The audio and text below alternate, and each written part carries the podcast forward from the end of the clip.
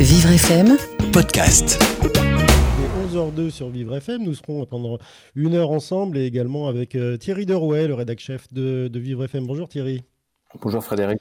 Alors aujourd'hui, on va parler de télétravail. On aurait pu parler de radiotravail en ce qui nous concerne. Mais alors, quelles, quelles limites, quels espoirs on peut mettre à ce concept de télétravail qui a été un peu imposé là, pendant cette période? C'est vrai qu'on a oublié que le télétravail, c'était une modalité qui a été euh, permise il y a peu de temps par la loi du temps de François Hollande. Euh, mais c'était à l'initiative de l'employeur, c'est-à-dire que l'employé pouvait éventuellement demander, mais sans l'avis de l'employeur, il ne pouvait le faire. Aujourd'hui, c'est tout l'inverse qui s'est produit. on a donc autorisé et permis euh, que l'ensemble des salariés puissent télétravailler. Alors, nous, ce qu'on veut essayer de savoir ce matin, bah, qu'est-ce que ça change au fond? Est-ce que ça va perdurer? Quels sont les avantages? Quels sont les inconvénients? Et euh, est-ce qu'on a parfois peut-être un peu trop oublié les personnes fragiles? En tout cas, c'est cet ensemble de questions qu'on va essayer euh, euh, de, poser ce matin et essayer d'éclairer sur euh, ces interrogations qui sont somme toute assez légitimes pour nous-mêmes qui radio télétravaillons. Oui, des questions qu'on va poser à Fabrice Le Sachet, qui est vice-président du MEDEF, à Camille Lebras, qui est la directrice des ressources humaines d'un groupe de pub énorme qui s'appelle Omnicom Media Group, OMD. Frédéric Vincent, qui sera avec nous euh, au milieu de l'émission, il est docteur en sociologie, il est psychiatre aussi. Luc Gentil, euh, lui, il est formateur en risques psychosociaux. Euh, Arnaud Pinga, qui est architecte et PDG du groupe Pinga, qui viendra témoigner en tant qu'employeur. Et puis on finira par un salarié qui est concerné directement par un cas très particulier. Il s'appelle Frédéric Floquet. Euh, en attendant, bah, nous rejoignons comme euh, chaque jour Gladys euh, pour le tour d'horizon de la presse. Bonjour Gladys. Bonjour Frédéric. Alors le moteur a du mal à vrombir ce matin. on parle de cette crise de l'automobile. On a vu qu'Emmanuel Macron allait en déplacement aujourd'hui dans une usine. le domaine qui est très affecté par la crise de, la Covid-19 et qui attend beaucoup d'aide du gouvernement. Oui, voilà, comme vous venez de le dire, donc Emmanuel Macron euh, est présent euh, dans cette usine euh, Valeo, comme, comme nous dit le, Figaro. Et dans le même temps, le Huffington Post se demande si on doit aider Renault, même si l'entreprise ferme des sites en France, ce qui n'est pas du tout du goût de la CGT, pour qui il était encore impensable il y a cinq jours de fermer des usines, écrivait-on dans Sud-Ouest. Euh, et chez Renault, rien ne va plus depuis euh, la Sargonne, rappelait-on euh, dans l'Obs il y a quelques jours. Macron va donc annoncer une aide à la filière automobile ce mardi et c'est en cours. Le Parisien évoquait notamment l'instauration d'une prime d'achat d'un véhicule hybride, mais dans le point, on nous dit que sans le Covid, l'automobile s'apprêtait à vivre une année très difficile en raison de l'application des règles de CO2. Avec le Covid, c'est une année noire que va traverser le nous dit-on. De même que l'électrification des voitures va coûter très cher en investissement pour le journal Marianne. Ouest France nous indique que l'activité automobile reprend à un rythme très lent. Un quart de l'activité seulement a repris. Pourtant, dans le Parisien, tout laissait croire que l'on irait vers un mieux. On parlait il y a trois semaines d'une grande braderie dans l'automobile pour relancer l'activité et écouler des stocks avant la fin de l'année. Les constructeurs aux automobiles vont lancer des offres commerciales agressives, disait-on.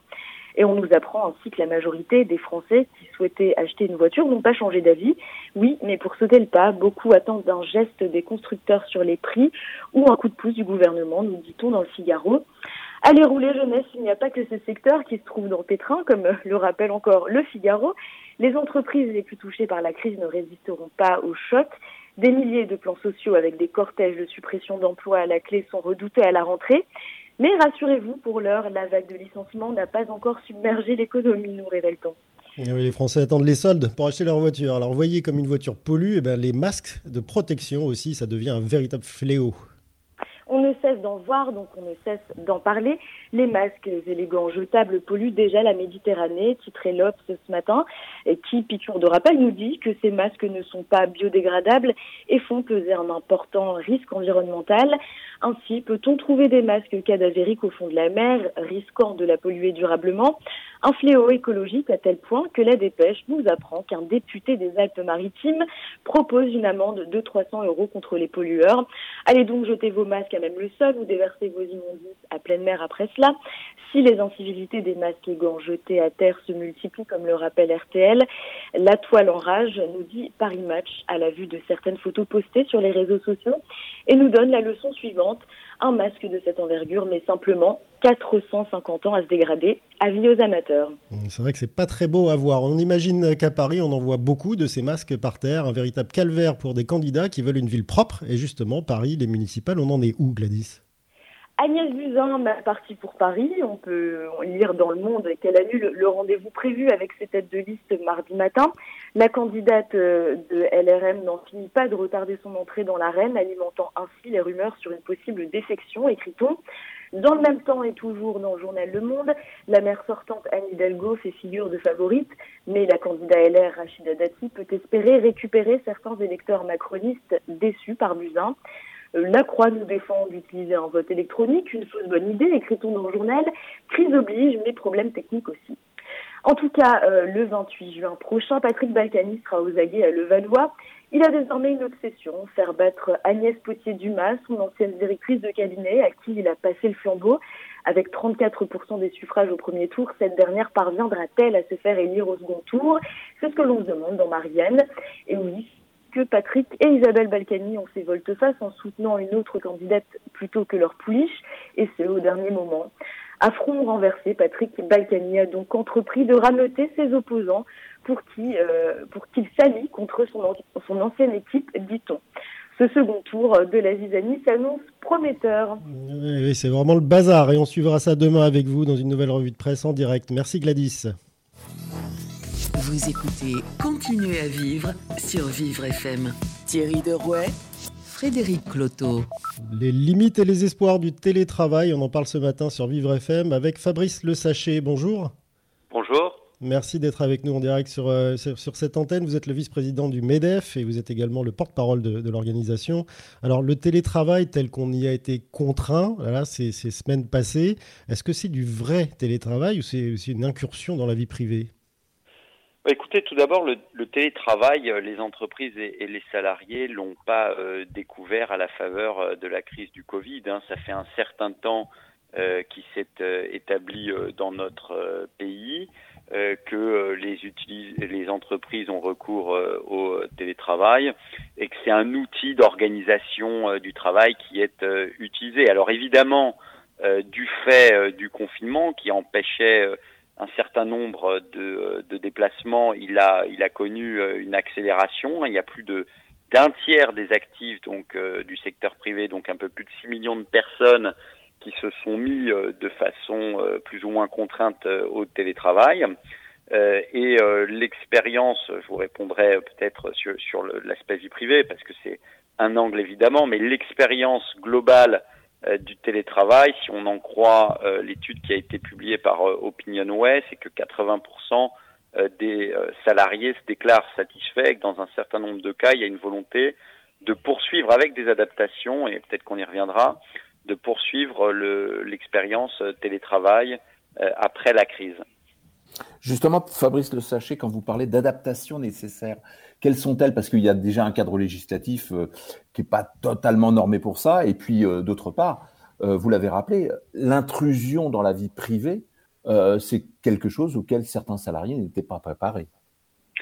Alors le cadre, euh, il est euh, relativement clair. Hein. Il y a un ensemble de normes qui existent. Euh, il y a eu, je crois, des dernières évolutions en 2017 et aujourd'hui, on peut mettre en place le télétravail dans une entreprise avec ou sans accord collectif.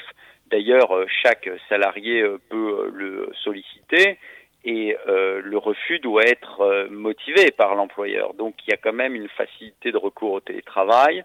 Euh, si le salarié ne souhaite pas utiliser son matériel, euh, c'est à l'employeur de, lui, fournir. Et puis, euh, je rappelle que le télétravail, c'est pas l'absence de règles, bien au contraire, puisque le, le droit du travail continue de s'appliquer, notamment en matière d'horaire. Donc, ce qu'on appelle le droit à la déconnexion, c'est en fait tout simplement le fait que des salariés ont des plages horaires comme s'ils étaient en présentiel et qu'une fois ces plages horaires terminées, normalement, euh, le travail euh, s'arrête. En tout cas, c'est ce qui est euh, légalement prescrit. donc la séparation, elle est possible. Ce qui est plus compliqué, c'est le lien social. Hein, et on le voit bien, les, les, limites du télétravail aujourd'hui, c'est bien passé parce que il faut dire aussi que tous les salariés qui ont été mis en télétravail se connaissaient d'une certaine façon. Ils étaient déjà dans une situation de lien social préexistant, ce qui a facilité sûrement la période de télétravail. Maintenant, à l'avenir, si ça devient la norme pour un certain nombre d'emplois, puisque dans plein de filières c'est pas possible, le bâtiment, la construction, le commerce, dans certains cas l'industrie, tout le monde ne peut pas être en télétravail. Euh, si euh, pour euh, certains métiers de service ça, ça, perdure de façon assez massive, il faut se poser la question de comment se partage l'information, comment on transmet le savoir dans une entreprise et puis du, du lien social, de la cohésion du groupe. PSA a annoncé par exemple qu'il mettait 80 000 salariés dans le monde sur le, le principe de, de, télétravail, avec une journée à une journée et demie de présence par semaine. Euh, bon, il faut voir aussi euh, comment, euh, à moyen long terme, euh, toutes ces nouvelles solidarités ou ces liens sociaux vont pouvoir être mis en œuvre. Et puis le contrôle des performances peut-être des, salariés et de leur travail. Vous parliez d'horaires à respecter, mais à un moment on doit aussi avoir des objectifs. Est-ce que c'est une question qui se pose dans le cadre notamment du diagnostic que vous avez lancé avec les syndicats récemment? Alors nous, on a souhaité euh, tout d'abord avec euh, les euh, autres organisations professionnelles engager donc ce, ce, diagnostic parce que la période a été dense. Il y a eu effectivement un nombre très important de salariés en télétravail et d'entreprises qui ont eu recours, plus que la normale. Et donc cette expérience accélérée, normalement, doit permettre d'avoir aussi un certain nombre de, de tendances qui doivent nous permettre euh, de corriger le cas échéant certaines choses ou de se poser euh, certaines questions et de voir comment améliorer euh, l'ensemble du système. Mais c'est le diagnostic qui doit nous permettre de le faire et donc ça c'est c'est vraiment l'étape numéro un et c'est ce qui va être engagé dans les prochains jours, prochaines semaines avec les organisations syndicales. sur la, la performance, ben, c'est le cas, j'allais dire en présentiel ou en dématérialisé. Hein. Euh, une entreprise, euh, quelle qu'elle soit, euh, et j'allais dire pas qu'une entreprise, hein, une association, une organisation non gouvernementale, une administration, elle doit avoir des résultats. C'est ce qu'on demande aux gens, c'est d'avoir des, des, des, résultats pour pouvoir avancer, quel que soit l'objectif de l'organisation humaine. Et donc évidemment, le, le télétravail, bah, il n'est pas exonéré de la, de la nécessité, des vicissitudes d'avoir des, des avancées, des résultats. Donc euh, effectivement, ça va nécessiter d'objectiver euh, peut-être euh, ces calculs avec de nouveaux outils, hein, puisqu'on ne pourra pas le faire en présentiel. On ne va pas calculer des résultats avec une présence physique, avec des badges à des portillons.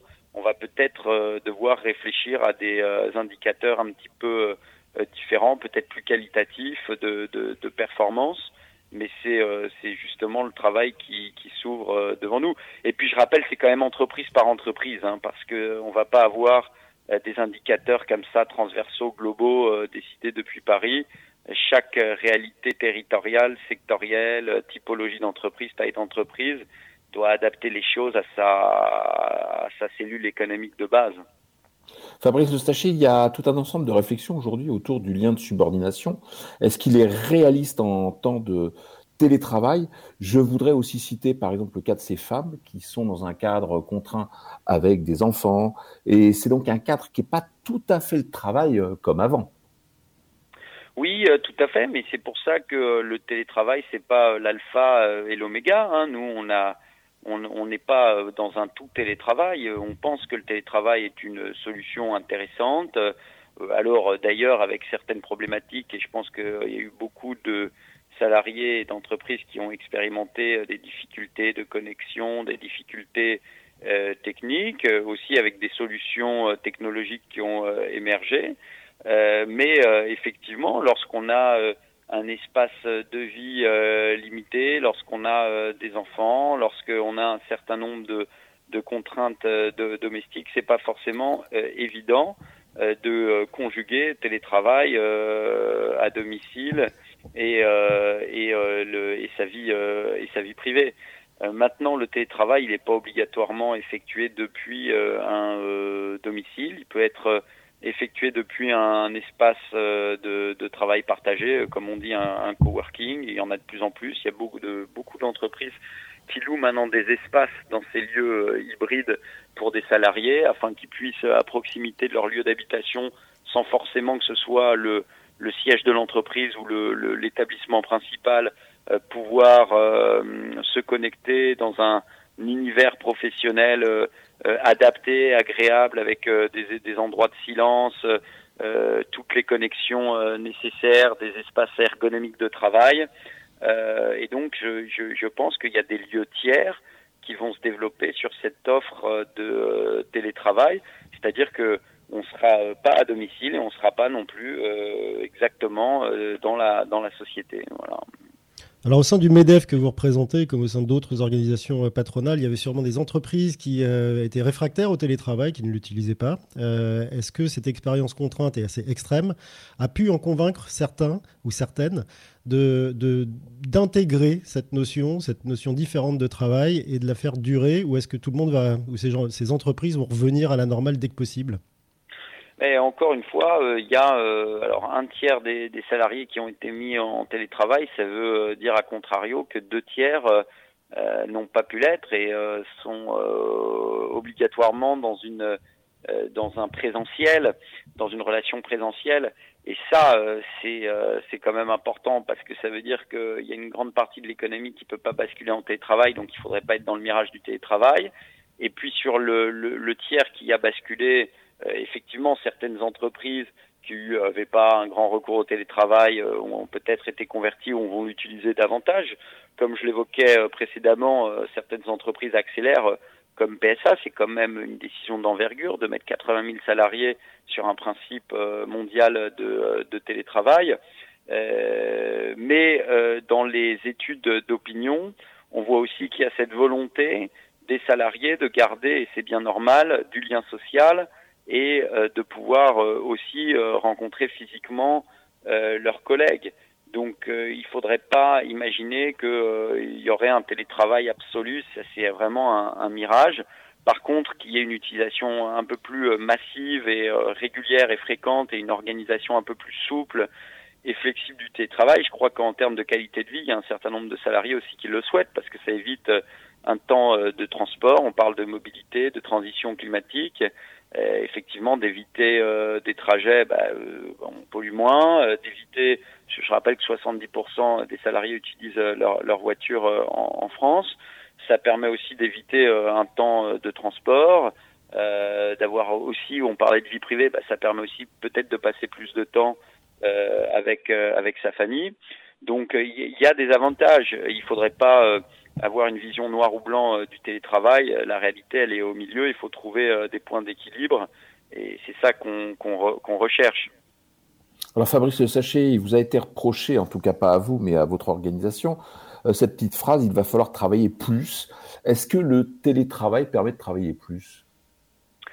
Alors, en fait, bon, c'est toujours un peu comme ça. Quand on est mal compris, c'est peut-être qu'on s'est mal exprimé, mais c'est une phrase qui a été quelque peu sorti euh, d'un contexte. Ce qu'on disait, c'est une chose très simple et je pense que tout le monde peut l'entendre et c'est relativement pragmatique, c'est qu'un certain nombre d'entreprises au sorti, euh, à la sortie de cette crise vont peut-être, et c'est tout ce qu'on leur souhaite, avoir un surcroît d'activité. Euh, un coiffeur, à la sortie de 45 jours de confinement, il a un peu plus de clients. Donc ce qu'on a dit, c'est que pour certains secteurs, et c'est le cas des commerces, qui ont été euh, très touchés pendant une période extrêmement euh, limitée, il puisse y avoir une organisation un peu euh, différente du travail.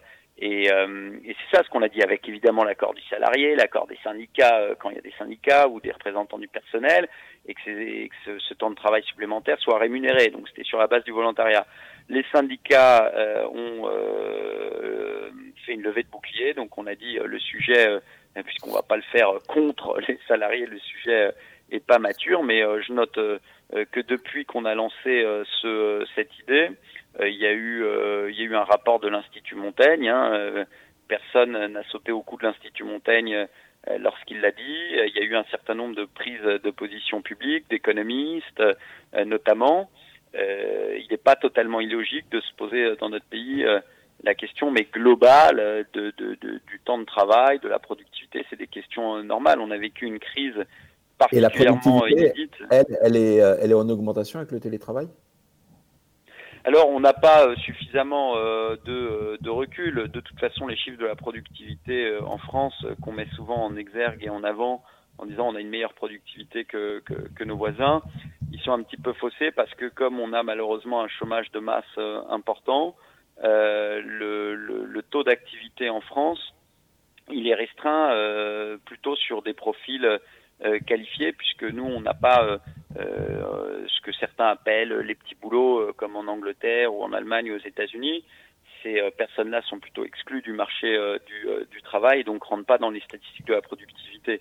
Donc pour faire simple, on a des gens plus qualifiés dans nos statistiques, puisque finalement on a moins de gens en activité et plus de chômage, et donc forcément, quand on prend la productivité des actifs, elle est, un petit peu meilleure, mais c'est un reflet déformant hein, en France. Est-ce que le télétravail permet plus de productivité? Probablement lorsqu'il est fait dans des bonnes conditions. Euh, et qu'il est euh, et est souhaité euh, conjointement entre le salarié et, l'entreprise et que c'est quelque chose qui est bien balisé. Oui. J'imagine, Fabrice Le Sachet, qu'au sein du MEDEF, vous regardez aussi ce qui se passe du côté des autres pays. Est-ce que la France est en avance, en retard, différente sur ce plan-là de télétravail? euh, il y avait un petit peu de, de retard en France et euh, c'était lié aussi peut-être à une, euh, une histoire, un aspect culturel, hein, peut-être une, une, logique de, de, de présentéisme, de, de, pointage. Je pense que le, le, confinement aura eu pour intérêt de ce point de vue-là, si on peut dire ça comme ça, de démontrer qu'il était possible d'organiser la vie professionnelle peut-être un petit peu différemment et, euh, et que euh, et que il y avait des outils aujourd'hui à disposition, alors qui nécessitent d'être améliorés, mais la période a permis justement de stimuler l'innovation en la matière, qu'il y avait la possibilité euh, de d'avoir euh, une relation de travail à, distance et de, de, de, remplir des objectifs euh, à distance. Donc c'est pour un certain nombre d'entreprises et de salariés peut-être une un renforcement d'une conviction préexistante ou alors euh, une découverte et, tant mieux. Qui nous met au même niveau que les autres pays Mais ça, il faudra un petit peu de temps en fait euh, pour le dire parce que là, on a une on a une crise dont on n'a pas encore tous les tous les rebonds, notamment en matière de télétravail. Euh, il y a une société d'assurance, par exemple, la, la Parisienne d'assurance, qui a maintenu, pour vous donner un exemple concret, le télétravail complet de l'ensemble de ses salariés, c'est un peu plus de 250 ou 280 salariés, euh, jusqu'à fin août. Bon, alors ils peuvent le faire, ils sont dans un secteur qui euh, où c'est possible. Euh, et ils ont ils ont fait ce choix-là. Ils auraient pu euh, avoir en juin une reprise partielle pour un certain nombre de salariés en physique. Ils ont ils ont vu que ça a fonctionné, donc ils ont décidé de le faire jusqu'à fin août. Euh, et les salariés euh, sont, euh, sont contents. Ils seront sûrement contents aussi de pouvoir se retrouver, mais il est certain que cet épisode aura marqué la vie de cette entreprise et qu'elle va s'organiser différemment à l'avenir. Ben, on va voir un exemple très marquant juste avec l'invité suivante. Merci Fabrice Le Sachet, vice-président du MEDEF, d'avoir répondu à nos questions en direct sur Vivre FM ce matin. Tout de suite, nous avons donc Camille Lebras. Bonjour. Bonjour. Merci beaucoup de prendre un peu de temps pour être avec nous. Vous devez être occupée. Vous êtes directrice des ressources humaines d'un groupe euh, de, publicité, pour simplifier, Omnicom Media Group, OMD, OMG. Pardon. 500 euh, salariés, tous en télétravail dès le début et encore en télétravail. Alors, euh, vous avez entendu l'exemple que donnait le vice-président du, MEDEF. Jusqu'à quelle date vous avez prévu de, de garder ces 500 salariés, donc l'intégralité de votre entreprise, en télétravail? Alors pour le moment, on a décidé de prolonger le télétravail qui est en place depuis le 16 mars jusqu'à mi-juin. Donc Camille euh, Lebras, si je comprends bien, donc euh, 500 euh, personnes qui sont toujours en télétravail jusqu'à mi-juin. Euh, il n'y a plus aucune personne qui revient au, bureau en ce moment? On a, on a l'ensemble de l'entreprise, hein, des salariés qui sont en télétravail. et on a, voilà, donc ça fait plus de plus de deux mois maintenant. Euh, et ça a été un exercice assez particulier, euh, puisqu'on avait peu de personnes finalement en télétravail, donc ça a été un vrai changement d'organisation, euh, en tout cas pour l'entreprise. Alors, organisation, ça veut dire quoi? Vous faisiez attention d'abord aux performances, aux délivrables, comme on dit, ou à la santé tout court, et la santé mentale même de vos salariés? Alors, écoutez, je pense qu'il y, a les deux volets qui sont très importants, mais il faut surtout euh, aussi ne pas euh, garder le lien, euh, garder le contact avec les salariés, c'est un volet très très important, l'humain également. Euh, c'est un véritable changement. Hein, euh, c'est différent, je pense, la mise en place d'un télétravail comme ça, contraint dans la durée, par rapport à un télétravail choisi ou organisé. donc on a été très très à l'écoute des salariés et on, on, a privilégié pas mal de moments en fait d'échange.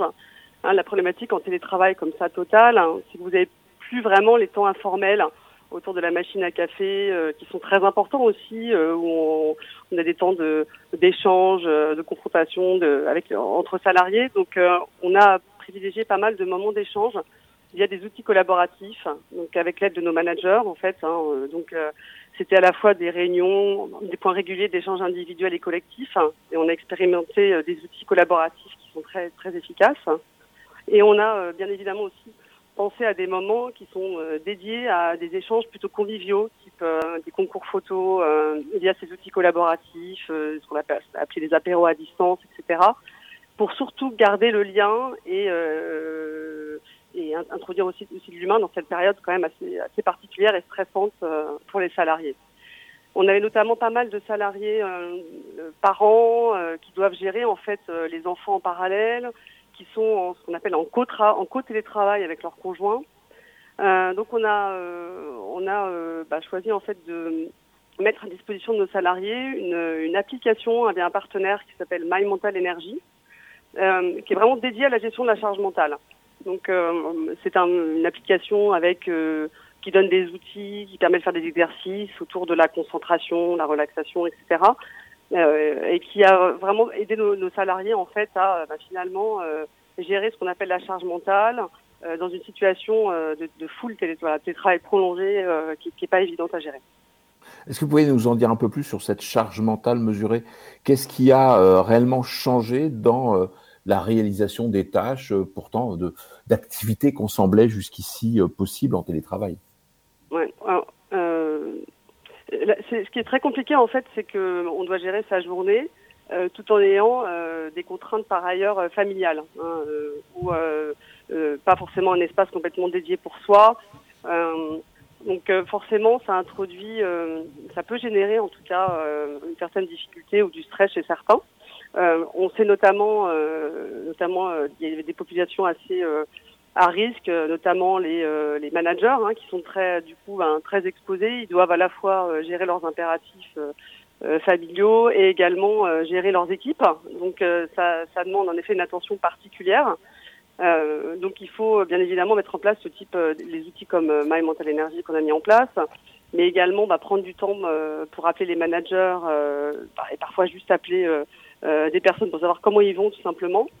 Euh, donc euh, voilà, c'est pas évident quand c'est tous les jours en full télétravail et il y a beaucoup en fait de du coup de, de réunions, donc faut pas tomber dans, des réunionnistes euh, euh toute la journée qui peuvent être compliquées pour nos pour nos salariés. Vous avez pu veiller, euh, Camille Lebras, au sein du groupe, au respect de la vie privée, parce que les apéros vidéo, tout ça, c'est bien pour le lien social, comme vous dites. Euh, mais en revanche, on découvre l'intérieur de, ses collègues, on découvre peut-être son, ou sa conjointe, on découvre la voix des, enfants. Euh, comment, on peut, comment on gère ça? C'est une bonne question. Après, tout était de toute façon euh, sur, la base hein, du, euh, du, volontariat. Hein. Personne n'était euh, obligé personne hein, à y participer. On n'oblige personne à mettre sa caméra. Enfin, vous voyez, donc ça, restait vraiment euh, toujours des propositions et pas des obligations. donc voilà, et, ça, nous a permis vraiment de gérer. c'est quand même très très important de de garder du lien. Donc la plupart des, des salariés étaient étaient très très volontaires et très partants. Euh, pour, pour, pour, euh, pour, faire ce type de choses. Camille Lebras, vous voyez comment le travail demain? Alors moi je pense que de toute façon euh, ça nous a ça a été un, un véritable un gros gros changement d'organisation hein. euh, passer comme ça euh, du, quasiment du jour au lendemain euh, à du télétravail total ça, ça, ça a chamboulé quand même pas mal de monde je pense qu'en effet on, on va s'interroger on va va s'interroger sur euh, sur la poursuite euh, pas de, de, télétravail, engager des réflexions euh, autour, par exemple, euh, autour d'un groupe de travail pour mettre en place ce qu'on appelle alors une charte, hein, pour mettre en place des chartes de télétravail.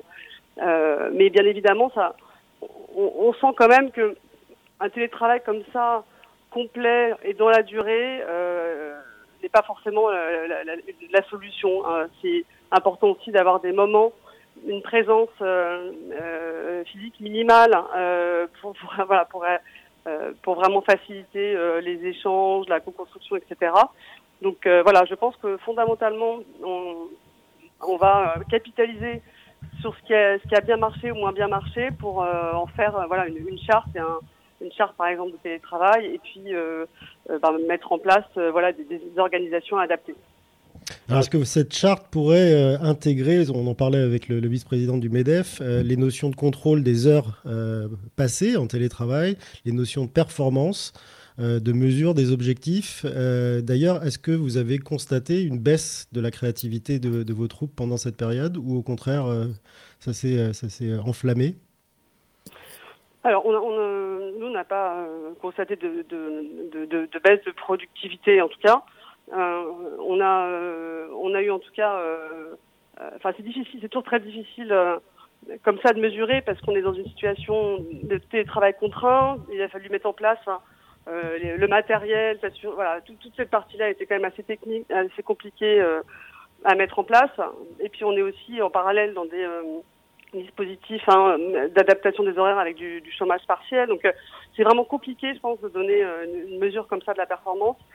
Euh, après, je, pense que plus on va, euh, je pense, évoluer, avancer sur le, sur le télétravail, on sait maintenant en tout cas que, que, ça peut fonctionner. C'est comme un test en temps réel, comme ça, global. Donc on voit en effet ce qui, ce qui vraiment marche et ce qui ne marche pas. Donc je pense que, alors difficile de dire qu'on va mettre en place des indicateurs de, de, mesure de la performance dans une dans une charte. Euh, on verra de toute façon avec euh, avec nos partenaires sociaux. Mais en tout cas, on, je pense qu'on va pouvoir capitaliser, euh, euh capitaliser, capitaliser sur ce qu'on a vécu euh, pour vraiment voilà en tirer le meilleur. Camille Lebras, la reprise du travail, elle induit celle de mettre en place des dispositifs assez particuliers. Alors, quelle est votre position sur les personnes à risque Vont-elles être autorisées à retourner au travail de manière semi-confinée? Alors, évidemment, nous on est en train de mettre en place toutes les précautions nécessaires. Euh, nous, le retour se fera sur la base du volontariat. Donc, euh, bien évidemment, une personne euh, à risque ou une personne qui, aura des difficultés ou des impératifs, en tout cas pendant une, certaine période, ne sera pas contrainte de revenir travailler.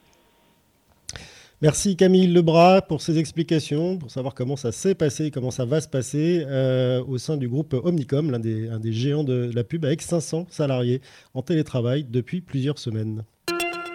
Alerte coronavirus. Si vous avez de la toux et de la fièvre, vous êtes peut-être malade.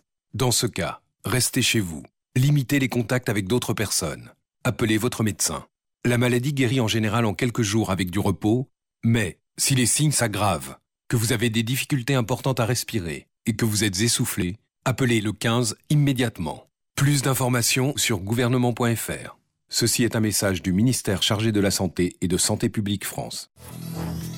Jusqu'à midi, Continuez à vivre sur Vivre FM. Thierry Derouet, Frédéric Cloteau. Alors le télétravail, la reprise du travail, c'est aussi euh, cette histoire que vous avez trouvée, euh, bonjour Kevin Aubin, en Côte d'Ivoire où les collégiens et lycéens ont repris le chemin de l'école. Totalement, depuis euh, hier précisément, les collégiens et lycéens ont revêtu leurs, leurs uniformes scolaires par contre, obligation d'enfiler un masque au sein des établissements et même dans les salles de classe. Et d'ailleurs, les professeurs doivent aussi respecter la règle. Euh, des groupes d'élèves ont été constitués par classe. Chaque groupe se rendra à l'école un jour sur deux, une sorte de rotation pour vraiment favoriser les mesures de distanciation physique. À cause du coronavirus, bah, les établissements scolaires ont été fermés pendant plus de deux mois dans le pays. Et là, on la Faso, du côté d'une ville que j'adore, qui s'appelle euh, euh, Bobo Dioulassou, où la situation des femmes est plus que délétère. Totalement, c'est ce qu'avance l'ONG Oxfam. C'est une structure hein, qui lutte contre les inégalités et la pauvreté dans le monde. À cause du coronavirus, certaines femmes burkinabées n'arrivent plus à se nourrir.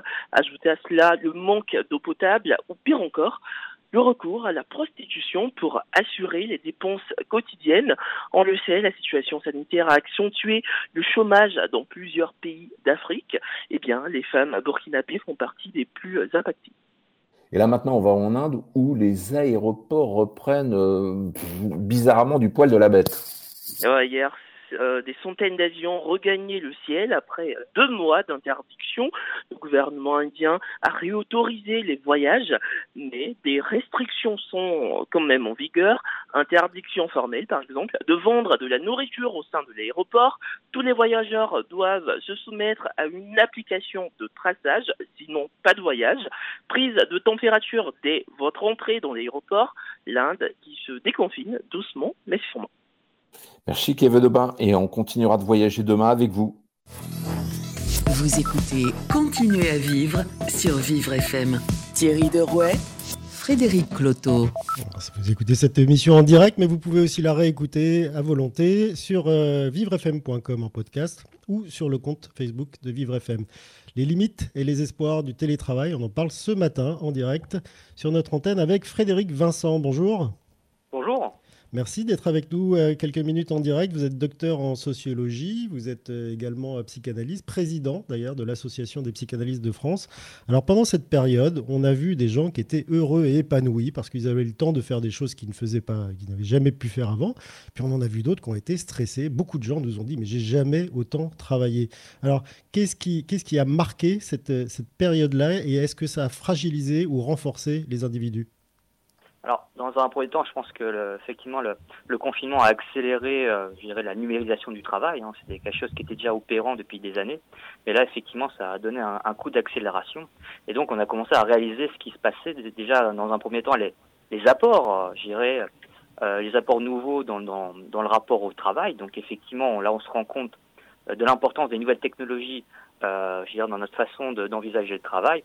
Donc effectivement, euh, par rapport à l'aspect, je dirais, utilitariste euh, et productiviste du travail, on va découvrir d'autres aspects, euh, comme euh, l'aspect ludique du travail. Donc on se rend compte que effectivement, on peut travailler tout en à côté, on peut jouer à Candy Crush, on peut faire des achats sur Amazon, on peut aussi faire un peu de bashing sur les réseaux sociaux, critiquer les politiciens, etc. Donc, on a vraiment beaucoup plus d'espace pour, je dirais, pour jouer à côté du travail. Euh, on aura aussi plus à, finalement à se, déplacer, on pourra vivre son quotidien à partir de chez soi. Et puis on découvre aussi euh, l'usage des algorithmes euh, qui permettent effectivement de nous aider à, comprendre, je les, objectifs professionnels, etc. Donc il y a, une aide supplémentaire. Donc on peut parler, je dirais, de la mise en place progressive d'un conformisme numérique. Donc quelque chose qui va être confortable. Euh, néanmoins, il y a un envers du décor, hein, comme comme toujours. Hein, je veux dire, il y a, il y a le côté positif, mais il y a aussi un, un côté négatif. Autant d'un côté, effectivement, on est peut-être plus connecté, on peut s'occuper de soi-même, il y a un certain conformisme. Autant on est aussi beaucoup plus connecté aux autres, hein, il y a beaucoup plus d'interactions sociales, il y a plus de possibilités de consommation, il y a plus d'informations. Mais de l'autre, en fait, on va être euh, de plus en plus déconnecté avec, euh, je dirais, avec le réel. Euh, D'ailleurs, on, l'a vu avec euh, avec le problème de la pandémie. Donc, on va être déconnecté aussi du parler vrai avec soi-même et avec autrui. Donc, il y a, y a quelque chose, en tout cas, qui va changer aussi euh, dans notre rapport à l'autre et notre rapport à soi-même. Donc d'un côté, euh, quelque chose qui relève du ludisme de le travail, qui relève aussi, euh, je dirais, du, on, on met en, en, place aussi, euh, d'autres aspects euh, postmodernes, mais en même temps, il va, on va créer des, des manques déjà socio-psychologiques. Donc le problème du parler vrai, le problème d'être déconnecté finalement de son vrai moi, euh, de ne pas être euh, confronté au réel, que ce soit le réel du temps ou de la mort. Hein, ou encore il va y avoir ce souci de disparition, disparition de, de, la conscience de classe. Ça, effectivement, ça, je pense qu'on aura l'occasion dans les années à venir à comprendre ce phénomène-là. Frédéric Vincent, là-dessus, c'est que on a essayé d'aborder le sujet tout à l'heure, c'est la relation du travail. Vous savez, la relation, elle est conditionnée par un contrat de travail, hein, ce qu'on appelle un lien de subordination. Est-ce que ce lien euh, qui unit l'entreprise avec le salarié euh, peut être maintenu dans le temps si la personne, comme vous le dites, euh, avec le côté ludique, peut également organiser, repenser complètement sa relation au travail? Alors ça, ça va, effectivement, on, on a observé, enfin les sociologues ont observé que ce qu'on appelle par exemple les tribus numériques euh, sont des tribus qui sont fondées sur justement sur c'est quelque chose d'éphémère et d'instable. Et en réalité, le, le, monde du travail va opter en fait ce, ce, ce type d'organisation, c'est-à-dire qu'effectivement les contrats seront de plus en plus précaires, seront euh, très éphémères. Donc effectivement, la, notre implication à long terme dans une entreprise euh, va être considérablement, réduite. Donc on va euh, finalement avoir, on va devoir faire face à plus de précarisation, plus de paupérisation, euh, avec tout ce que ça peut en, entraîner, je dirais, au niveau social et économique. Alors, on a vu un passage violent des, salariés à, un, full télétravail, comme disait Camille, Camille Lebras du, groupe Omnicom. Maintenant, il y a une période de déconfinement où certains salariés, beaucoup même, ont peur de retourner au travail, de prendre ce risque, de sortir de, chez eux. Comment vous expliquez cette peur du déconfinement? Après, il y, a, toute euh, la peur qui a été créée euh, par le, coronavirus. Hein. donc effectivement, je veux dire, une, pandémie, effectivement, bah, eh bien, il y, a cette idée de relation à la mort.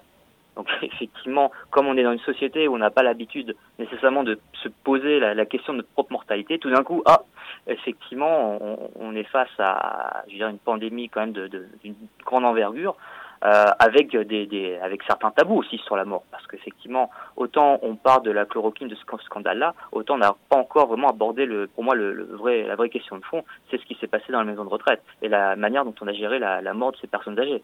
Donc ça, ça c'est un réel problème. Donc ce problème-là, il est latent, mais il est manifeste. Donc effectivement, ce rapport à la mort, euh, il n'a pas été posé en tant que tel, mais il est là bien présent. Alors Frédéric Vincent, je propose de revenir sur la vie, la vie au travail. Qu'est-ce que vous pensez qui va rester après cette période de pandémie sur justement ces nouvelles modalités de travail, puisque maintenant beaucoup de gens ont vu que c'était possible?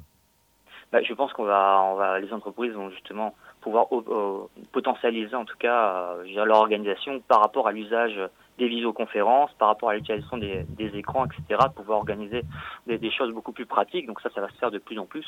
Donc on va aller dans, une accélération de la numérisation du travail euh, au quotidien. Ça, ça, ça, me paraît évident. Mais est-ce qu'il n'y a pas quelque chose qui va manquer en termes de relations humaines et qu'est-ce qui va manquer en particulier, sachant que la, digitalisation ne peut pas remplacer euh, tous les, tous les contacts euh, humains? Vous le parlez vrai, notamment, comme vous le disiez. Alors, ce qui va, ce qui va manquer, en fait, c'est le, c'est le rapport à l'autre via euh, le contact physique. Ça, c'est quelque chose qui va s'effacer euh, progressivement, puisqu'on va effectivement la distanciation sociale, c'est quelque chose, je pense, qui va, euh, qui va, c'est ce qui va rester. Hein, de toute façon, je pense de, de cette pandémie-là, on va prendre l'habitude justement d'opter pour certaines distances par rapport aux autres. Euh, et ça, ça va s'installer progressivement dans le temps. Donc, effectivement, il y a, il y a un manque par rapport au toucher de l'autre, par rapport à, à ce, ce, besoin de contact physique, ça va nécessairement euh, créer tout un ensemble de, de, de, névroses dans le temps. Donc il y a, y a, ça d'une part. Ensuite, il y a des, je dirais les, les solidarités authentiques vont disparaître aussi. Hein. On va voir apparaître des solidarités artificielles ou décentrées, ce que j'appelle décentrées, c'est-à-dire que tout d'un coup on va lancer des campagnes de crowdfunding pour pouvoir acheter un blouson à, son chien. Donc on va avoir des choses encore une fois calées sur cette valeur ludique et encore une fois on est un peu détaché des, des vrais enjeux de la vie, c'est-à-dire effectivement le, le, les, les, problèmes, les problèmes du réel. Ça, c'est clair, c'est ce qui va, c'est ce qui va. Là, le gros souci, ça va être le lien avec le réel. De une l'âge, comme on dit, chez les geeks. on se déconnecte, donc forcément, on a un peu de mal à se reconnecter aux, choses vraies. Merci Frédéric Vincent, docteur en sociologie et psychanalyse, d'avoir été avec nous et nous avoir apporté ces éclairages. Nous sommes maintenant avec Luc Gentil, euh, formateur en risques psychosociaux. Bonjour Luc Gentil. Merci d'être avec nous vous aussi euh, en direct euh, sur cette antenne. Alors l'absence de machine à café, on en a parlé tout à l'heure avec Camille Lebras. Euh, est-ce qu'elle est, est-ce que c'est ça le risque majeur pour l'avenir et le télétravail qui peut perdurer? Alors oui, vous avez un certain nombre de vos invités qui ont tourné autour de, la chose et moi j'étais frappé quand j'ai fait des interviews pour une entreprise qui avait demandé un soutien à leur personne, personnel qui avait été tous mis au télétravail, donc pas de manière volontaire. Et ce qui était revenu dans toutes ces interviews que j'avais faites pour euh, préparer les, séquences que nous animons à, distance, c'était euh, ce qui manquait le plus, c'était la machine à café. Et la machine à café pas pour parler forcément d'autre chose que du travail, mais comme un endroit qui facilite aussi la circulation de l'information, euh, toutes ces petites choses qui fait qu'on peut construire quelque chose ensemble dans une entreprise et, continuer éventuellement à bien travailler ensemble et pas seulement euh, bien euh, s'entendre. Alors, Luc Gentil, on l'a évoqué aussi, au-delà de cette fameuse machine à café, il y a tout le dispositif euh, d'une famille qui s'impose euh, avec le télétravail. Comment est-ce que vous voyez cette conjugaison entre la vie de famille, qui est en plus accélérée et contrainte en ce moment, et le maintien du télétravail dans le temps? Alors, il y a vraiment une énorme différence entre le télétravail qui a été choisi, qui est organisé, puis le travail, télétravail qui est imposé.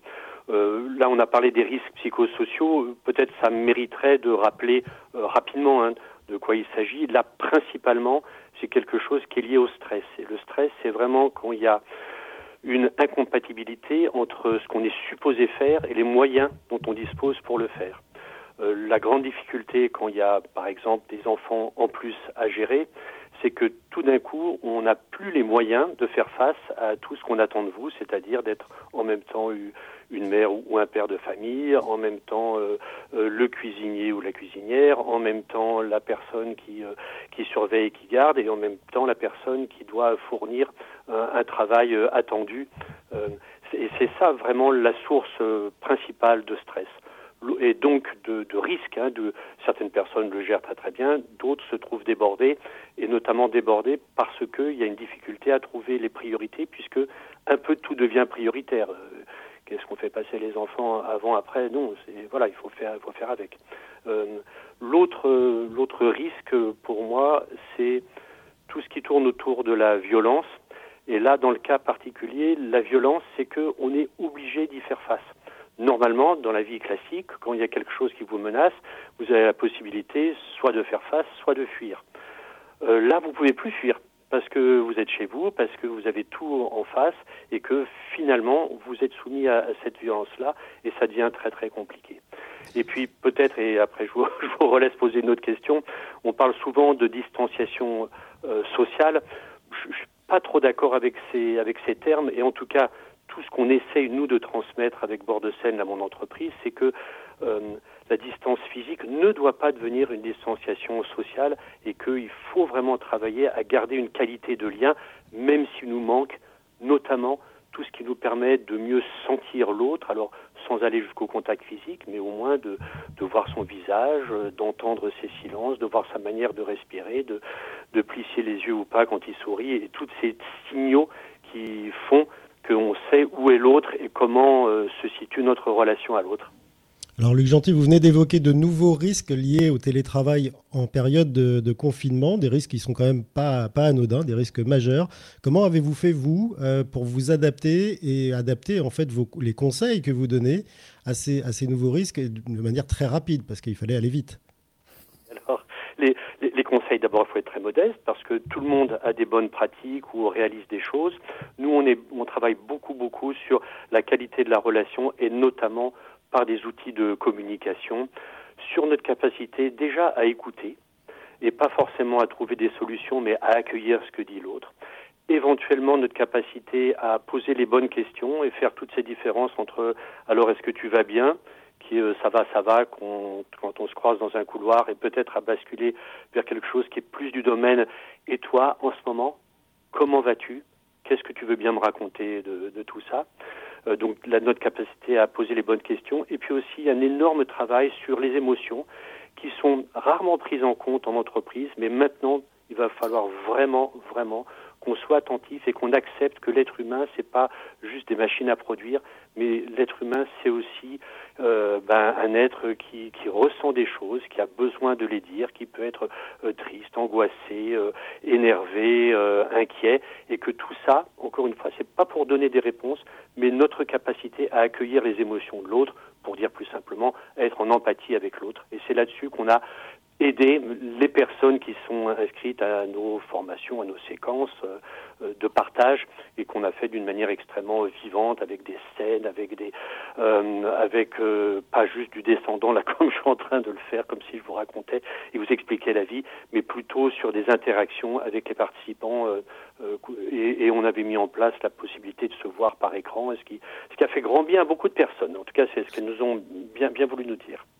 Alors, Luc Gentil, les risques psychosociaux, c'est aussi le refus de voir ses propres salariés, ses propres salariés revenir au travail au seul prétexte qu'ils seraient fragiles.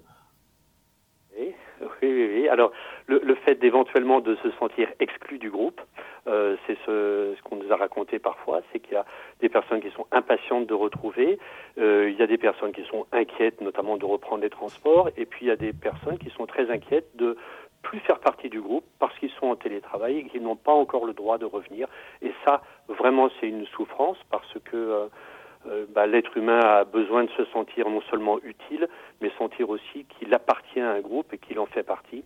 Et quand on ne fait plus partie du groupe et quand l'entreprise n'arrive pas à inventer des manières de montrer qu'on fait encore partie d'un groupe, euh, ça devient extrêmement compliqué. Et ce que nous, on a pu parfois un peu aider, euh, c'est de montrer comment il est assez facile de se créer un groupe euh, sur WhatsApp, par exemple, voire même un groupe pour le boulot et un groupe pour, pour la détente, pour raconter des bêtises, se passer des petites vidéos sympas et, montrer qu'on partage autre chose qu'une efficacité ou autre chose qu'un but purement professionnel de production du, du travail attendu. Eh ben, euh, nous avons suivi votre euh, conseil sans le savoir, Luc Gentil, parce que c'est ce qu'on a fait chez, chez Vivre FM. Merci euh, d'avoir répondu à nos questions en direct sur Vivre FM. Vous êtes donc le formateur en risques psychosociaux. Jusqu'à midi, continuez à vivre sur Vivre FM. Thierry Derouet, Frédéric Cloteau. Un petit peu en avance ce matin, Billy Ferrand est avec nous et il a, des, il a eu une révélation. Bonjour Billy. Bonjour Frédéric. Oui, un petit peu en avance, mais toujours là, fidèle au poste cet épisode inédit dans lequel nous avons tous été pris au piège, un peu comme des damnés sur le radeau de la Méduse, bah, ça nous aura tout de même, ça aura tout de même eu le chic de changer notre conception du travail.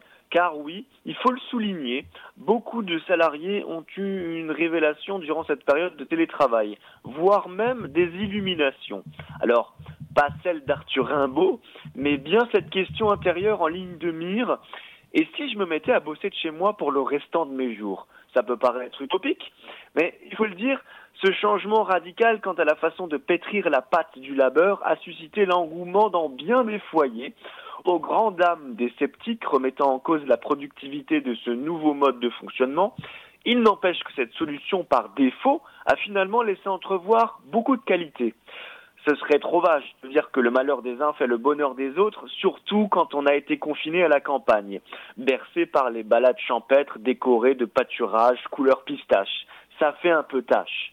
Pourtant, engoncé dans un survêtement de sport, ou même carrément affublé de son pyjama fétiche, nous avons pu nous prêter à l'exercice du travail fait maison, les pantoufles aux pieds et la tasse de café suspendue au bout des lèvres. D'un signe de la main, nous avons dit au revoir au sachet soluble de café premier prix pour revenir à l'arabica succulent de notre cafetière dernier cri. Les talons, les talons qui claquaient dans les couloirs de l'entreprise ont laissé place aux chaussettes trouées et de ses pas feutrés le parfum Dior vaporisé sur le cou de bon matin n'est plus que dans les publicités, mais surtout l'asphalte d'une route bouchonnée de véhicules s'est volatilisé de notre quotidien. Et ça nous a fait le plus grand bien de ne plus subir les longs trajets des transports en commun dans la nervosité ambiante qui crispe nos deux points. Posant notre tasse sur un bureau, maculé de taches et de miettes de tabac en décomposition, nous pouvions passer à la pratique en toute décontraction, le tout parfois avec vue imprenable sur la baie vitrée donnant sur un paysage hérissé d'herbes folles et de coquelicots en tout genre. Alors oui, on en a tous pris pour notre grade durant ce confinement, mais ça ne nous a pas empêché d'en être à la hauteur. Ce n'est pas pour autant qu'on avançait à la vitesse d'un tracteur, et ça que l'on soit négligé ou dans son petit cocon de douceur. Merci Billy. Alors on ne saura pas si vous aviez des, chaussettes trouées aujourd'hui ou des talons. Euh, on vous retrouve évidemment demain euh, en direct sur Vivre FM pour cet instant suspendu. Vous écoutez Continuez à vivre sur Vivre FM. Thierry Derouet, Frédéric Cloteau les limites et les espoirs du télétravail. On en parle ce matin en direct sur Vivre FM, émission à retrouver en podcast sur vivrefm.com, podcast auquel vous pouvez maintenant vous abonner, et puis euh, également euh, sur le compte Facebook de Vivre FM. Tout de suite, nous avons un patron, Arnaud Pinga, en ligne. Bonjour. Bonjour à tous. Merci beaucoup d'être avec nous euh, en direct ce matin. Alors, on a eu pas mal de représentants d'entreprises, enfin, en tous les cas, un représentant du MEDEF. Vous, vous êtes architecte, vous êtes PDG du groupe euh, Pinga, qui porte donc votre nom. Euh, le, métier d'architecte se prête particulièrement au, télétravail. Qu'est-ce qui a changé pour vous et pour vos équipes pendant cette période? Alors, effectivement, ben, on s'est retrouvé du, jour au lendemain à, demander à, nos salariés ben, de, de, travailler de chez eux. Donc, le, choc, euh, une fois le choc passé, de, c'est des mesures qu'il fallait prendre de toute façon, mais euh, la grande question, c'était de savoir si on allait réussir à, continuer à produire euh, autant et, dans les mêmes conditions qu'auparavant. Euh, bon, contrairement à ce qui a pu être dit, moi je pense que parce que aussi on vit dans, dans un environnement, un projet architectural, enfin ou un projet de construction, c'est aussi un ensemble de, de euh, d'intervenants, c'est un client, c'est euh, des bureaux d'études, c'est euh, d'autres architectes, des spécialistes, des entreprises, et que euh, ben, on est un peu tous euh, tenus. et, et s'il y en a un qui s'arrête, ben, les autres forcément à un moment donné peuvent faire des choses, mais à un moment donné doivent, s'il n'y a plus d'informations ou s'il n'y a plus de en tout cas l'échange n'est plus possible, euh, ben on, arrive dans des situations où on ne peut plus, euh, on ne peut plus avancer. Donc c'est, euh, ça, ça peut être problématique. Bon là c'est l'aspect on va dire conception des projets, mais il y a aussi l'aspect bah, sur les chantiers où bon, les, instances représentatives des, entreprises de construction sont très vite mises à l'ouvrage pour pour pour établir un, guide des bonnes pratiques sur sur le chantier, sachant que à partir du moment où il y a une quinzaine d'entreprises sur un chantier, on imagine très bien les, les difficultés qu'il peut y avoir de, de distanciation sociale, de, de, de, port de masque alors qu'il faut porter des, charges lourdes ou faire des, travaux qui sont quand même physiques. Donc tout ça a une, tout ça a une limite. Et là, on, bon, bien sûr, on ne parle pas de télétravail sur les chantiers, mais, euh, mais, mais c'est des choses qui, euh, de manière générale, dans la, dans la profession et en tout cas dans la construction, ont, ont pesé sur le, euh, bah, sur l'arrêt euh, l'arrêt de l'activité dans, ce domaine-là, en tout cas sur la partie euh, construction, moins sur la partie réalisation, euh, la partie conception, puisqu'on a réussi quand même tant bien que mal en motivant et en, ce qui a déjà été dit tout à l'heure, en, gardant le lien et en, faisant en sorte que bah, on perd, on perde pas les, salariés, en tout cas ils, restent motivés et, qu'ils soient dans la situation la moins stressante possible. Euh, de, leur donner des, objectifs euh, à court et moyen terme pour, euh, bah pour pouvoir avancer, échanger et surtout être très à l'écoute sur le bah, dès, dès qu'ils ont une problématique ou un, un, point bloquant pour, pour trouver les solutions et permettre de, de, bah, de résoudre le problème ou d'apporter les solutions qui, qui permettent d'avancer dans, le, dans leur travail. Alors justement, Arnaud Pinga, qu'est-ce que vous avez mis en place pour justement simplifier la communication et qui vous allez peut-être euh, faire perdurer par la suite? Alors non, ce qu'on a, nous, ce qu'on a, alors on avait donc, mis en place la, le, le, télétravail très vite, donc dès le, dès le vendredi, donc même avant les, euh, avant, euh, avant le, mardi, euh, le mardi 15, euh, j'avais demandé à chacun de, prendre son ordinateur sous le bras et de, commencer à s'installer chez soi, donc ce qui a duré jusque, bah, jusqu'encore maintenant, puisqu'à part le personnel encadrant et euh, les, les, les, fonctions support, peu, de personnes sont revenues. Euh, et donc je pense que l'activité va vraiment prendre prochaine, début, début juin. Alors après, il y a, une, en fonction de, l'endroit où on se trouve aussi, il y a, il y a des difficultés bon, en, Ile-de-France avec le, les transports. Moi, j'estimais que le, les transports en commun, que une partie importante des salariés étaient pouvait être à risque dans, dans, dans, les transports en commun et ça pouvait être anxiogène. Donc, c'était aussi une des raisons pour lesquelles j'avais décidé de ne pas demander à tout le monde de revenir dès le, dès le 11 mai, sachant en plus qu'il y avait euh, tout, ce qui est les, le matériel de, protection, les masques, le gel, quand même quelques difficultés d'approvisionnement et que le 11 mai, on n'était pas, on n'était pas prêt à, prêt à reprendre et que grosso modo, le, le, bah, ce mode de fonctionnement, même s'il n'était pas à 100% comme on pouvait l'imaginer avant crise, a permis quand même d'avancer sur, euh, sur beaucoup de sujets et de, de, limiter la casse, on va dire. Alors Arnaud Pinga, est-ce que vous avez l'exemple de salariés qui n'avaient jamais peut-être travaillé en télétravail et qui, euh, après cette expérience, vous disent ben, finalement, moi j'aimerais bien un jour ou deux par semaine euh, rester chez moi et continuer de bosser? Alors, il y a, effectivement, il y avait très peu de, personnes, c'était souvent pour des raisons médicales qui, qui, avait demandé le télétravail. Donc c'est vrai là, que pour, pour tout le monde, ça a été une, une découverte. Euh, ce qu'on qu voit de manière générale, c'est que bon, ben, euh, ce qu'on n'imaginait pas effectivement au début de, crise, c'est que principalement les réunions avec des clients ou avec, nos partenaires dans le, cadre de projets de construction, on se disait bon c'est pas c'est pas possible, on va pas on, va pas proposer de, faire des, des, téléconférences ou des visios. Et en fait on voit que bah, de fait c'est tout à fait possible. Donc ça c'est plutôt un élément positif maintenant euh, il y a souvent des réunions à, à beaucoup, de, beaucoup, de, personnes autour de la table euh, enfin autour de la table autour de l'écran si on peut dire. Et que bah, aujourd'hui des, des, visios à plus de 5-6 personnes ça, ça, devient très compliqué. Donc ça veut dire qu'il faut multiplier les, euh, euh, ben, les, les, conférences téléphoniques pour pouvoir toucher tout le monde, que tout le monde puisse s'exprimer, alors que bon, ça, la, la, la, réunion présentielle avec l'ensemble des interlocuteurs autour d'une table, autour d'un plan papier avec sur lequel on peut montrer des choses, expliquer des, choses, se mettre d'accord, c'est il y a quand même un, manque de ce côté-là, et c'est vrai euh, je, pense que le, monde d'après sera un monde où on aura euh, plus de numérique, comme on l'a dit. La numérisation, elle est euh, de fait accélérée, mais qu'on ne peut pas se passer, en tout cas dans, dans, dans mon métier, de, de, de cette de, de réunion présentielle où, l'échange, je crois que le, le, formateur a parlé d'empathie avec les autres, des signaux qu'on émet et qu'on reçoit c'est extrêmement important euh, dans, la phase de travail et ça passe pas forcément par, le, l'écran. Alors justement, avec Luc Gentil, le formateur en risques psychosociaux, on a évoqué un sujet en particulier, on continuera de l'évoquer juste après vous. Euh, est-ce que vous, euh, vous refusez le retour de certains de vos salariés qui ont peut-être une fragilité médicale? On ne refuse pas, on, là on, pose la question bah, à la fois aux salariés et puis à la médecine du travail. Moi, l'idée, c'est effectivement de, n'exclure personne, mais aussi euh, de, ne faire courir euh, aucun risque euh, à, ces personnes qui pourraient être vulnérables.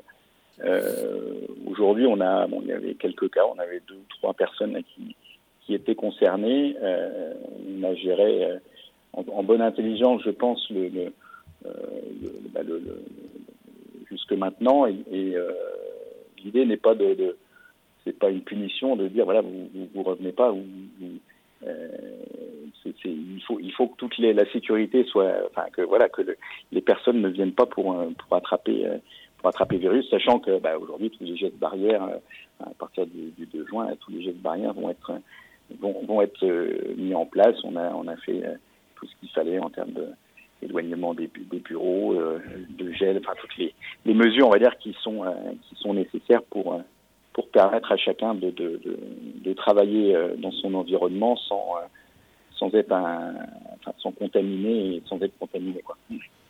Donc pas de refus de retour, mais en tous les cas des conseils, et, des, et notamment pris auprès de la médecine du travail. Merci Arnaud Pinga, euh, architecte et PDG du groupe Pinga, d'avoir été avec nous et d'avoir répondu à nos questions. Un salarié qui se trouve justement isolé pour des raisons précises, nous en avons un en ligne, il s'appelle Frédéric Floquet. Bonjour. Merci beaucoup d'être euh, de, de, témoigner à l'antenne ce matin. Euh, vous êtes atteint de mucoviscidose, vous êtes transplanté pulmonaire, vous avez vivement envie de retourner au travail, votre, votre entreprise le refuse. Alors, est-ce que vous, avez, vous êtes encore aujourd'hui dans cette situation-là déjà? Euh, Je suis dans cette, on est toujours dans cette situation. Alors, le, euh, un refus, c'est fortement recommandé, évidemment, comme euh, je rejoins tout à fait ce qu'a dit votre précédent interlocuteur pour, les risques qu'ils peuvent prendre au niveau de l'entreprise et, et, aussi au niveau, au niveau moins salarié. Euh, alors le, le, télétravail chez nous est, euh, est, très, répandu puisqu'il fait, il fait l'objet aussi d'une convention. Euh, tous, les, tous les supports, tous les cadres supports peuvent bénéficier d'une journée de télétravail dans, leur semaine d'activité. De, là, deux mois et demi, c'est vraiment long. Dans, dans, mon cadre à moi, c'est vrai que la socialisation se fait, euh, se fait euh, beaucoup par le télétravail, par, par, le, par, le, par les contacts avec les collègues. Hein, faut pas se leurrer quand on, quand on est actif, quand on est salarié. On a le week-end où on voit les amis, mais euh, c'est vrai que la, la, plus grosse partie de notre socialisation se fait, se fait au niveau du au niveau de au niveau de l'emploi. Et, euh, et, pour moi, ça commence à être ça, ça, commence à être très très dur. Donc j'avais modifié. Alors, ouais, alors Frédéric Floquet, justement, vous venez de dire euh, des choses importantes c'est pour vous c'est très très dur. Alors expliquez-nous un petit peu justement ce ressenti, ce manque, cette absence au bout de deux mois justement de cette relation euh, au travail qui euh, là visiblement euh, vous pose problème. Bah, les collègues déjà me manquent. On, travaille dans une, dans une, bonne ambiance, donc ne cesse de prendre le café ensemble le matin, voir aller déjeuner ensemble, discuter de, choses et d'autres autre du boulot lorsqu'on est lorsqu'on est dans des dans des moments un peu plus conviviaux, ça, manque beaucoup. Euh, moi, j'ai vu personne depuis deux mois et demi. Hein. Je vais pouvoir aller voir ma maman d'ici d'ici la fin de semaine. J'ai quelques congés.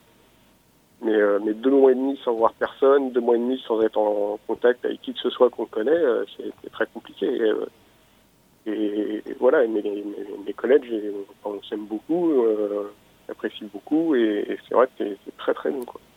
Alors l'équilibre euh, de cette balance est, quand même un peu euh, dur, euh, dans le sens où d'un côté c'est votre santé, peut-être votre vie qui est en jeu, parce que vous êtes quelqu'un de vulnérable à côté de, en plus du, du Covid, hein, et, et, de l'autre côté, bah, c'est votre morale qui en prend un coup si vous n'allez pas au boulot. Ah, vous nous disiez en, en tout début d'interview qu'on vous laissait le choix. Euh, ce choix, comment vous le, mesurez aujourd'hui? Vous semblez souffrir des deux mois et demi euh, sans personne. Vous souffririez aussi si vous étiez atteint de, la Covid. Euh, Qu'est-ce qui va faire pencher la, la balance d'un côté ou de l'autre à un moment? Alors, je pense que le, Covid, on en a encore pour un moment, à moins que voilà, il atténue avec, les chaleurs, mais on ne pas trop, sait pas trop non plus ce que ça va donner. Euh, pour peu qu'ils reviennent au mois d'octobre ou au mois de novembre avec euh, un radoucissement et euh, l'humidité, euh, voilà, le Covid va falloir qu'on vive avec pendant plusieurs mois, peut-être plusieurs années jusqu'à. Moi, la seule chose qui pourra me, protéger définitivement, ce sera un vaccin. Le vaccin, il est prévu peut-être l'année prochaine, et pas rester tout ce temps-là, tout ce temps-là en télétravail. J'avais proposé moi, même sans, sans prendre mes transports, puisque habituellement je prends les transports, mais j'ai aussi un véhicule ne serait-ce qu'une ou deux fois par semaine. Les jazz barrières, moi, ça fait partie de, ma vie depuis, depuis des années, donc c'est pas quelque chose que je découvre. Euh, je sais prendre les précautions qu'il faut. Le masque, je sais le porter, je sais comment le porter. Le lavage des mains, chez moi, c'est systématique. Euh, avec mon véhicule personnel, en prenant, en prenant les maximum de précautions que je peux prendre, je, je vois pas où il a, je, vois pas pour l'instant où il a possibilité. Après, évidemment, c'est toute une balance entre le, le bénéfice moral et le risque sanitaire. Mais, euh, mais après, il ne faut pas que le, le, risque moral prenne le pas sur le risque sanitaire. Je pense que c'est plus, plus insidieux encore. Alors, Frédéric Floquet, j'aimerais comprendre qu'est-ce qui fait qu'aujourd'hui, techniquement, vous, vous avez le sentiment de ne pas pouvoir retourner au travail ou d'être empêché d'y retourner? Bah, je, je, pense que euh, l'entreprise ne veut, pas, ne veut pas prendre de risques sur les personnes. On est trois, quatre personnes un peu plus vulnérables au sein, du, au sein de la direction. Et je pense que l'entreprise ne veut pas pas qu'on prenne de risques. Ensuite, ce sera une question de choix. Donc euh, voilà, on va voir avec le, le 2 juin ce qu'il qui pourra faire. Mais euh, après, je forcerai peut-être la main pour pouvoir revenir au moins une fois par semaine au travail et voir mes collègues. Alors, forcer la main, est-ce que ça veut dire forcer la main de la médecine du travail aussi? Quel est son avis à votre sujet? Alors, euh, je ne sais pas, elle a été absente pendant deux mois et demi, en fait. Pour, rien vous cacher, en dehors des services de nos, de, nos personnes opérationnelles, euh, les services support, je ne pense pas qu'ils aient, euh, et encore, pour l'instant, euh, ils avaient beaucoup de, beaucoup de choses à faire au niveau, des, au niveau de nos opérationnels. Les services support, je ne pense pas qu'ils aient encore eu le, dans l'idée de, de, de, mesurer, euh, mesurer notre capacité à revenir au travail. Donc pas d'échange à ce jour avec la, la, médecine du travail pour avoir un avis un peu plus éclairé. Est-ce que vous en avez un avec votre, votre médecin personnel à ce sujet? Alors bah, mon médecin personnel et mon, mon centre de, transplantation, oui. Alors euh, pareil, hein, il préconise le maximum de, mesures de, de précaution. Euh, évidemment, ils sont, eux, ils ont, ils ont évidemment conscience que c'est que c'est compliqué pour nous. Ils ne nous empêche pas de sortir, ils ne nous empêche pas d'avoir euh, des activités pour peu qu'on respecte au maximum les mesures barrières et, et, le port de masque. Mesures barrières et port de masque, vous nous avez dit respecter parfaitement. Merci Frédéric Floquet pour ce témoignage euh, en direct sur Vivre FM ce matin. Vous écoutez Continuez à vivre sur Vivre FM. Thierry Derouet, Frédéric Cloteau. Alors, normalement, nous avons notre expert média avec nous, Laurent Stork. Bonjour Laurent. Bonjour Frédéric. merci d'être merci d'être fidèle au rendez-vous. Euh, vous serez d'ailleurs, je le précise, fidèle au rendez-vous aussi demain, mais dans un autre cadre, puisque l'émission portera sur les médias. On va en parler après avec Thierry, et, et on ne pouvait pas ne pas vous y inviter. Euh, pour vous d'ailleurs, aujourd'hui, les médias, c'est pas sorcier. Bah écoutez, euh, non, c'est pas sorcier. Alors, comme souvent en période de crise, un vent mauvais tout de même souffle sur les médias, peut-être parce que nous en avons abusé justement pendant la crise. Alors, avant de les maudire, après les avoir bénis, voici quelques considérations et, si je peux me permettre, même quelques conseils d'amis. Alors d'abord, pour faire un bon média, il faut quatre ingrédients. Des actionnaires, privés ou publics, des journalistes, des annonceurs et des clients. Des clients comme vous et moi. Un média, c'est rarement rentable, donc il lui faut de l'argent. Et cet argent vient donc soit de l'État, soit d'une personne riche qui souhaite renforcer sa puissance ou son influence. Une télé, un journal, une radio, c'est des signes extérieurs de richesse. Ça vient juste après la Patek Philippe, la Ferrari, le Riad à Marrakech et le yacht à Porto de Cervo. Surtout que quand vous avez fait 30 fois l'aller-retour Saint-Tropez-Porto de Cerveau sur le bateau, vous finissez par vous ennuyer sérieusement et surtout si vous avez le mal de mer. Alors il est naturel que Xavier Niel possède Le Monde, Télérama et Courrier International, Martin Bouygues TF1, Bernard Arnault, Les Échos, Le Parisien, La Tribune et un bout de Lagardère, Vincent Bolloré, Canal+, et l'autre bout de Lagardère, François Pinault, Le Point, Dassault, Le Figaro, et la famille Mon, peu connue en France, possède M6 et RTL. Mais comme un média, comme je vous le disais, est rarement rentable, eh bien un milliardaire en difficulté vend en tout premier un média, comme Patrick Drahi vient de le faire avec Libération, et l'avait déjà fait auparavant avec l'Express. Alors lorsque l'État est actionnaire, c'est un peu différent. Sa mission est noble. Il doit nous instruire, parfois même à l'insu de notre plein gré. Alors informer et instruire sans perdre d'argent, parce que c'est l'argent du contribuable, donc c'est le nôtre. Mais pour gagner un peu d'argent, mieux vaut divertir qu'ennuyer. Euh, pardon, euh, divertir que cultiver, pardon. Alors un grand échiquier par-ci, un Laurent Ruquier par-là, en passant bien sûr par Nagui. Tout cela sans avoir l'air trop proche du pouvoir en place, alors que c'est quand même votre patron. Une mission d'investigation par-ci, une interview sympathique par là. Bon, travailler pour un média public, c'est un peu comme du funambulisme sans le grand balancier. C'est très très très casse-gueule. Alors le deuxième ingrédient d'un média, c'est les journalistes. on a parfois l'impression qu'ils ne nous disent pas tout. Bah, dans une démocratie, chaque média peut dire ce qu'il veut en fonction des opinions qu'il défend. Alors la déontologie impose de ne pas mélanger les faits et les opinions, mais c'est pas toujours simple. Alors mon conseil pour vous, chers auditeurs, c'est de diversifier vos sources et de bâtir votre propre réseau d'information, parce qu'aujourd'hui, c'est facile. Un exemple de recette. Vous prenez une gousse de Jean-Pierre Pernaud, 30 minutes d'Arte, la une du canard enchaîné que vous pouvez lire en passant devant une librairie. Un peu de voici quand même, une pincée de radio courtoisie, parce que c'est beaucoup plus drôle que rire et chanson, et puis vous laissez revenir à feu très doux sur Vivre FM. C'est parfois amer, parfois un peu trop sucré, mais au moins c'est votre recette à vous. Et vous le savez très bien, pour préparer un bon repas, il faut acheter le pain chez un boulanger, la carte aux pommes chez l'autre, l'info c'est pareil. Repérez les journalistes qui vous intéressent, mélangez-les un peu. Alors aujourd'hui, ce qui manque aux journalistes, c'est du temps. La course au scoop est entretenue à cause de la rapidité fulgurante d'Internet. On diffuse d'abord et on vérifie après. Ou on vérifie pas d'ailleurs. Mais le manque de temps empêche aussi l'investigation. 6 heures, 6 jours ou 6 mois d'enquête, ça donne pas le même résultat en termes de qualité, mais forcément, c'est plus cher. Mais quand même, malgré ces remarques parfois acerbes, n'oublions pas que cette profession est mortelle. Une centaine de journalistes, une centaine, sont assassinés et 400 sont même emprisonnés chaque année juste parce qu'ils font leur métier. Alors pour faire un bon média, il faut évidemment des journalistes, et il me reste deux ingrédients, les annonceurs et vous, et on les verra jeudi prochain. Merci pour cette recette média, Laurent Store, qui nous met en, appétit. Et comme je vous le disais, on vous retrouve demain pour une émission spéciale sur nos confrères, n'est-ce pas Thierry Derouet Absolument.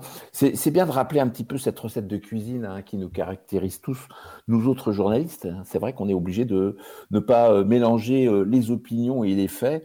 Euh, et les faits, demain, on va essayer de les aborder avec d'autres journalistes comme ça, on va aller recueillir leurs opinions à eux pour voir comment ils ont pu s'organiser, eux, en cette période de pandémie. Parce que ça a été quand même très, très particulier. Hein. Il y en a certains, bah, leur domaine de prédilection comme le sport, bah, il a disparu. Euh, pour d'autres, bah, c'est le cas aussi ici à la radio. Il a fallu tous se mettre à travailler à distance et pas forcément avec ce qu'on appelle, nous, chez nous, dans notre jargon, un bon son. Et puis, euh, on va voir aussi comment euh, des journalistes ont pu être sur le terrain, rapporter l'information, réorganiser les programmes et les antennes, avoir ce regard euh, avisé de Laurent Stork un petit peu là-dessus. Et puis surtout, ne pas oublier une chose, c'est que la presse n'allait déjà pas bien avant, et euh, très certainement qu'elle va être encore euh, plus à l'agonie qu'elle ne l'est, et on le verra demain avec tout un ensemble d'intervenants.